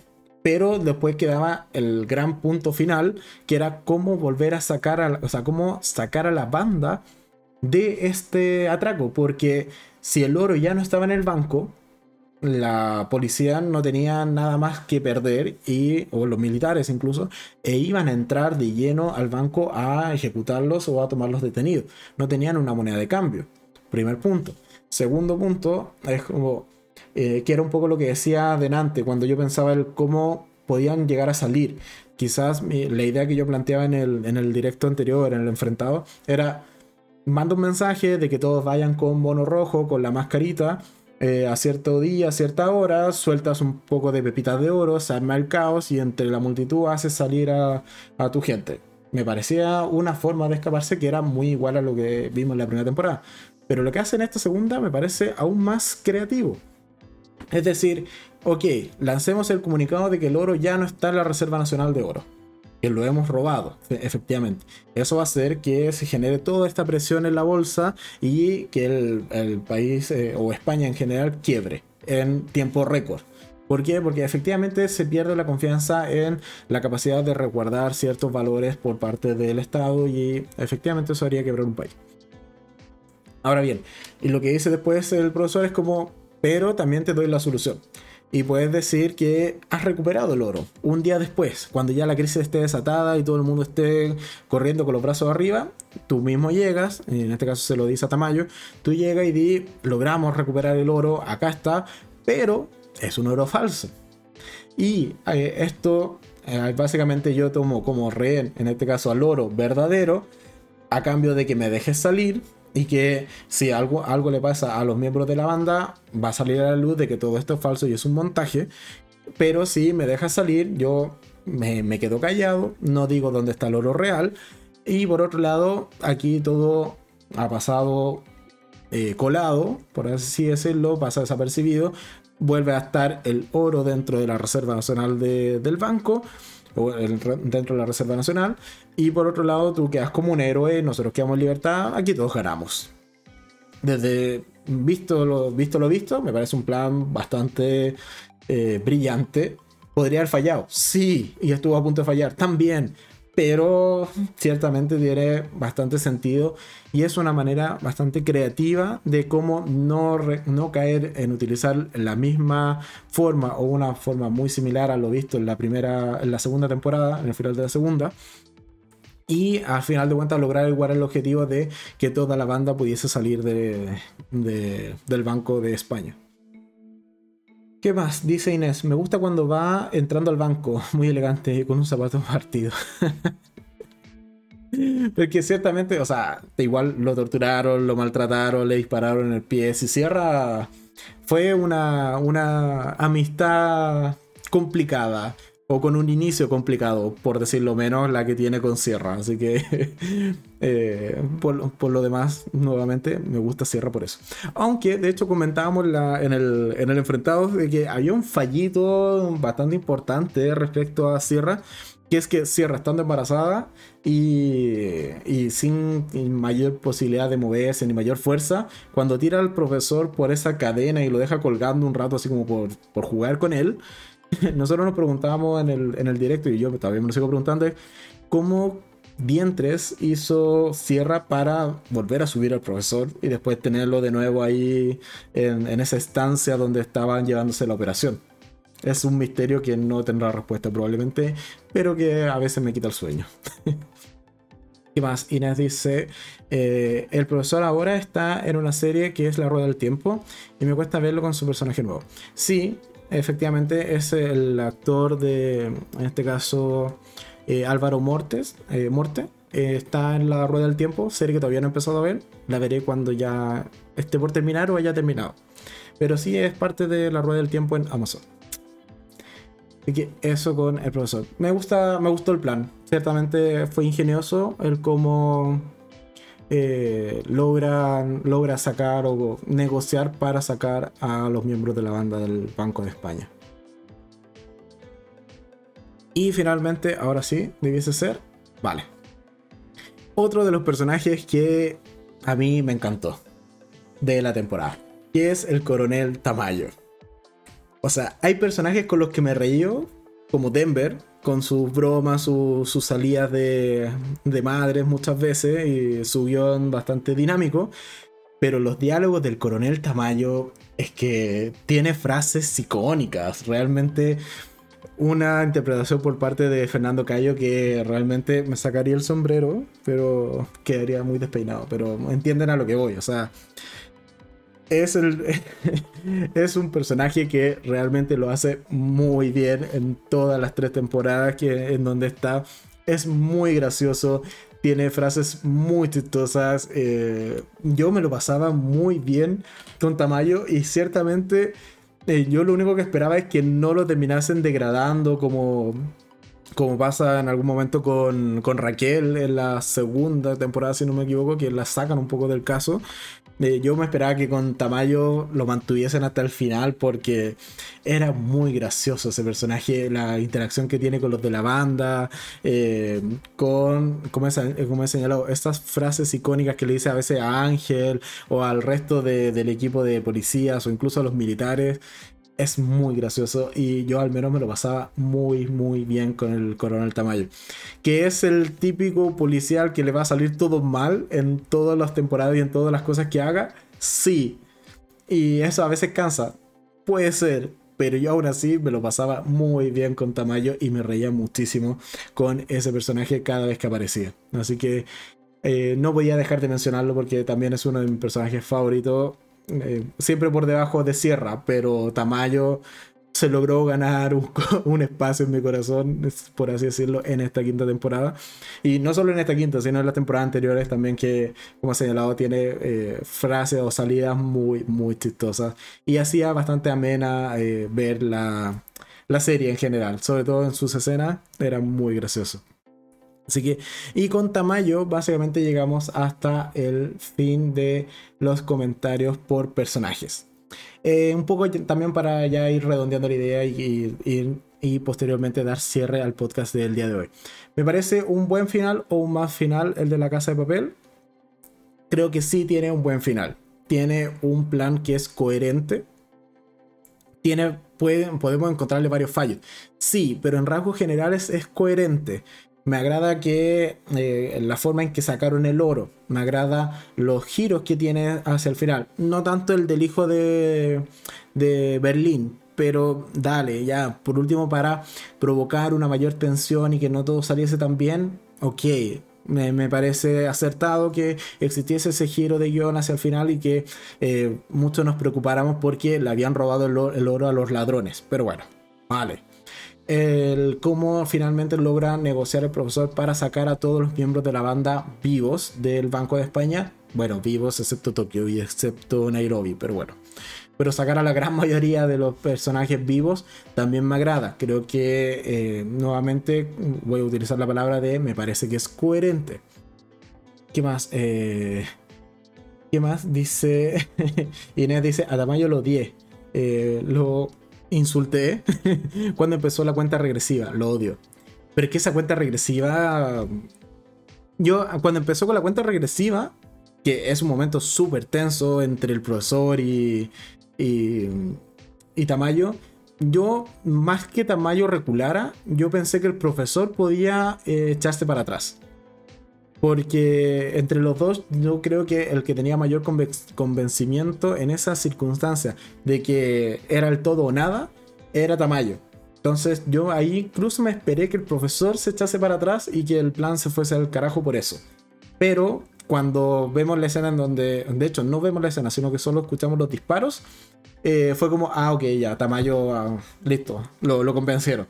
Sin haber visto el resultado, pero es típica escena de no vemos lo que pasa, se escuchan los disparos y después vemos solo las bolsas, las bolsas de cadáveres saliendo del banco. Fue como, esto es un montaje, o sea, se han montado cosas peores, así que ya, esto también es un montaje. desde ahí nunca me creí que realmente murieron, pero eh, ciertamente me, me, preocupaba más el profesor que Tamayo en esa escena. Y que dice, quiero saber qué decía la nota que se le entrega al hijo de Berlín. Uno de los misterios que probablemente no tendremos respuesta. O si son creativos y si son ingeniosos los directores, que probablemente lo sean. O sea, nos dieron tres buenas temporadas pese a todas las críticas de por qué hay que continuar la casa de papel. Bueno, igual dieron tres buenas temporadas. Eh, yo creo que con ese papelito o leyendo ese papelito debiese comenzar el spin-off de Blade. Por ejemplo, yo creo que es algo que Berlín sabía o le quiso decir en algún punto a su hijo. Eh, algo así, probablemente sea una frase súper eh, poco trascendental, como un tu padre te perdonó, tu padre siempre te quiso, tu padre siempre lo supo, no sé, algo así.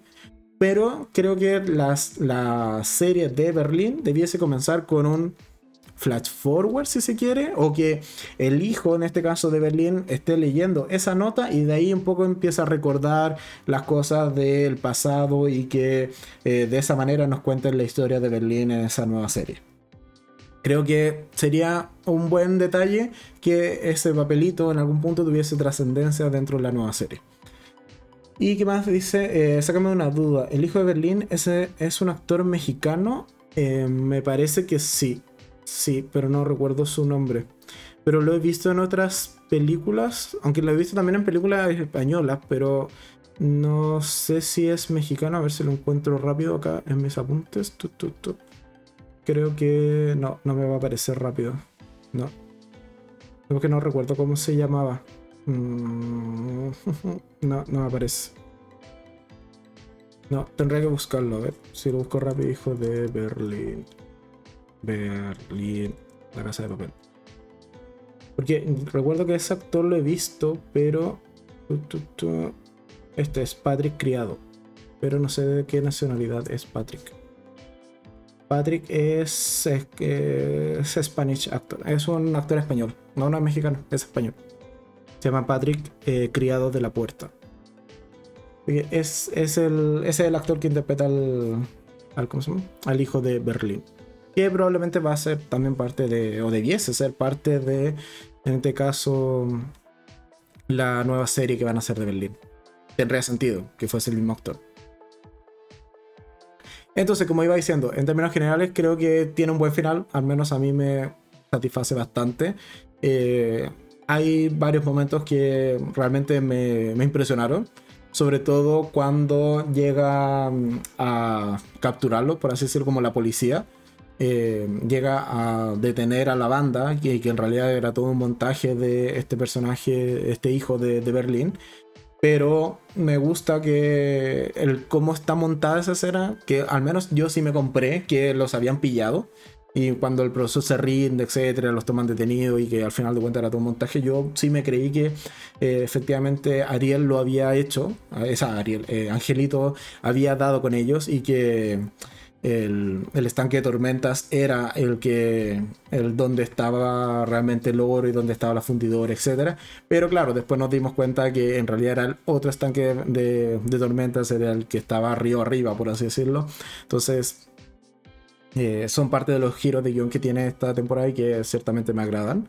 Así que en general yo me quedo bastante satisfecho con el final de la quinta temporada de La Casa de Papel. Lo disfruté bastante, me lo vi en maratón toda la tarde y noche del día viernes que se estrenó. Pero nada más, creo que es una serie que cierra bastante bien su historia, o al menos de manera correcta. Y yo ciertamente sí eh, celebro o me agrada que hayan hecho más temporada. Creo que, visto lo visto, tenía sentido se puede considerar quizás un poco forzado al inicio, pero igual tenía una historia que eh, finalmente tuvo sentido y se logró mantener por sí misma.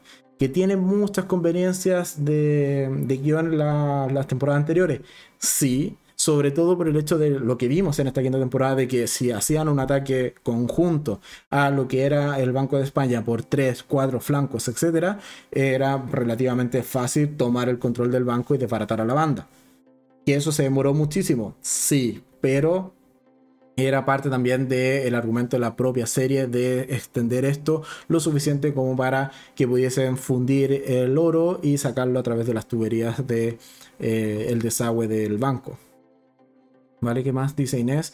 Eh, ¿Por qué no había en otra serie española eh, Vivir sin permiso y le hizo de mexicano?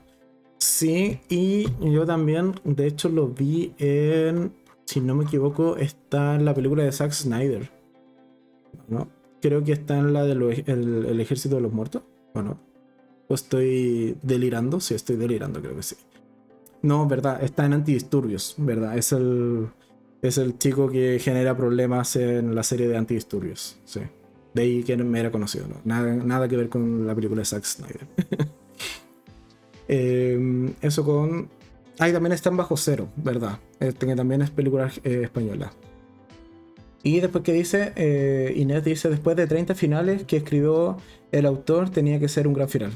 Sí, oye, o sea, las expectativas eran altas y si no lo cumplía, realmente mm, no le iban a dar más series probablemente en Netflix. Entonces tenía que esforzarse y darle un buen final.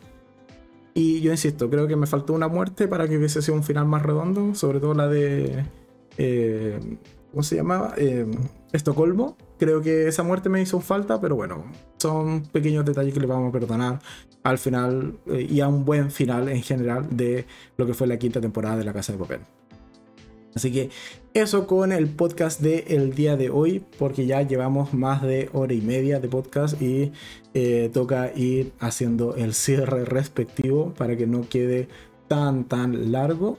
Em, simplemente agradecer a todos los que estuvieron y se pasaron en el, podcast el día de hoy, los que estuvieron comentando en el chat online y quienes, eh, como siempre, eh, participan activamente comentando e interactuando conmigo. Es parte de lo importante y lo entretenido de este formato. Como ya saben, el día de mañana y durante toda la semana van a haber reviews de películas. También por tema de tiempo y porque ciertamente no han habido tantos estrenos de series, puesto que sí hay muchos estrenos de series que se están eh, publicando capítulos semanales. Y es un formato que a mí no me acomoda para hacer videos, porque esto de ir comentando, hoy esta semana pasó tal cosa en, no sé, en la Rueda del Tiempo, o en la serie de Chucky, o en la de Hawkeye, hacer un video solo comentando un capítulo no me parece, o al menos no es el formato que le he dado al canal. O el tipo de video que le he dado al canal. Por lo tanto, yo siempre me espero a que la serie se termine. Y eso me ha llevado a que estoy bastante escaso de series y he tenido que ir a buscar alguna que ya haya terminado o que, eh, más que haya terminado, que haya terminado de esa, concluidos de emitir sus capítulos de su respectiva temporada o que incluso tenga más de una temporada. Y ahí cuando ya me salto a las que tienen más de una temporada, eh, tengo efecto tiempo o problemas con el tiempo para poder verla. Así que bueno, compatibilizando por aquí y por allá, llegamos a que esta semana, que empieza el día de mañana, vamos a tener review de 5 películas y no series. Y la serie me la guardo para el fin de semana, que sí o sí vamos a estar comentando tanto el sábado como el domingo. Espero series, no, bueno, el domingo no porque tenemos podcast, pero sí el sábado y lunes debiesen ser dos series. Así que eso es lo que al menos tengo planeado para esta semana. Eh, ¿Qué dice Luis? Perdón por no comentar, pero no la vi. Espero que no hayas visto del todo o hayas escuchado del todo el podcast porque hemos, si es así te he arruinado la temporada o el final de la serie en general. Yo dije que son con spoilers los enfrentados y los eh, podcasts cuando inicié, así que lo advertí. pero bueno, si ese fue el caso, mis disculpas, no era mi intención, pero bueno. También dejé esperar harto tiempo desde que se estrenó la segunda temporada, o sea, la segunda parte de la temporada, así que eh, tampoco tanta culpa tengo. ¿Y qué más? Inés dice, muy bueno y eh, no estaba durmiendo. vale, vale. Fue eh, un comentario que, que, dije delante. Y felicitaciones. Muchas gracias Inés por de todas maneras haberte pasado por el podcast. Ángel creo que desapareció. En algún punto se, se los quedó dormido también Ángel. Pero bueno. En fin, muchas gracias como he señalado a todos los que se pasaron por el podcast. Mañana eh, a la misma hora que estoy estrenando podcast, que son a las 8 de la noche, he modificado la hora de las publicaciones de los videos a las 8 de la noche, así que mañana a esa hora van a tener un nuevo video con la review y opinión de, en este caso, eh, La Casa de los Abuelos, que es esta película tailandesa que está en Netflix y mañana les digo qué tal me pareció. Sí creo que es una buena película o en realidad no lo es tanto. Así que sin más que agregar, muchas gracias a todos y entonces nosotros nos vemos mañana en un nuevo capítulo. Adiós. Chao, chao.